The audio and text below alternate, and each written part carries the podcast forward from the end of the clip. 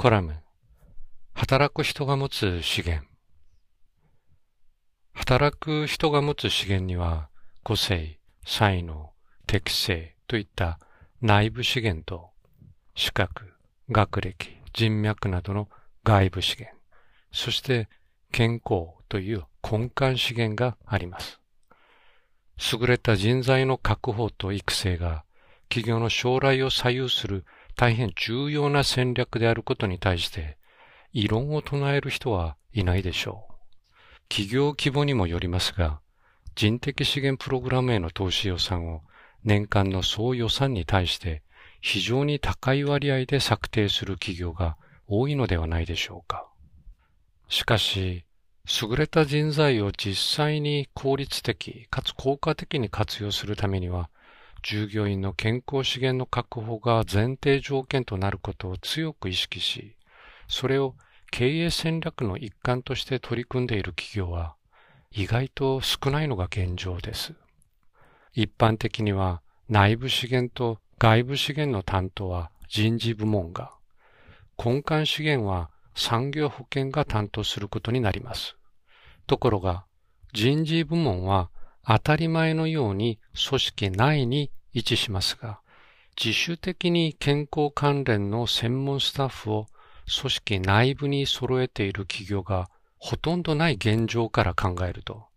バランスの非常に悪い人的資源管理が行われていると言わざるを得ません。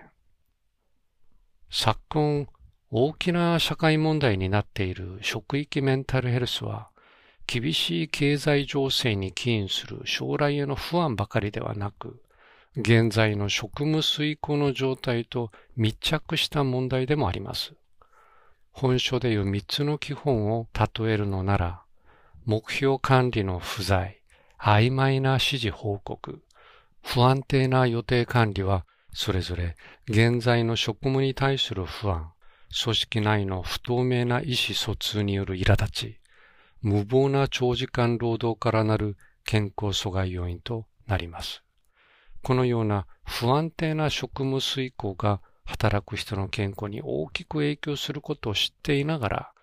労務管理は人事が、治療と予防は産業保険が行うという考えは、もはや戦略的経営とは言えません。これからの企業を含む組織における人的資源管理のあり方は、健康資源に配慮した人的資源管理と捉えた上で、産業保険と人事労務の管理部門が相互連携することではないでしょうか。これらの両部門間の協力体制は、組織的な取り組みのもとで整えていくものです。つまり、健康は個人的な責任だから対象外である。職場は基本的には健康を害する場所である。というそれぞれの誤った持論のもとでは、協力体制が構築されるとは期待できません。職場は健康になるための場所でもなければ、健康を害する場所でもありません。職場を元気に働く場所として捉え、働く人とそれを支援する人々が力を合わせ、個人並びに組織の共通の目標を達成するために努力することが必要でしょう。こういった意味からすれば、チーム構成員全員は、各自の健康が個人はもとより、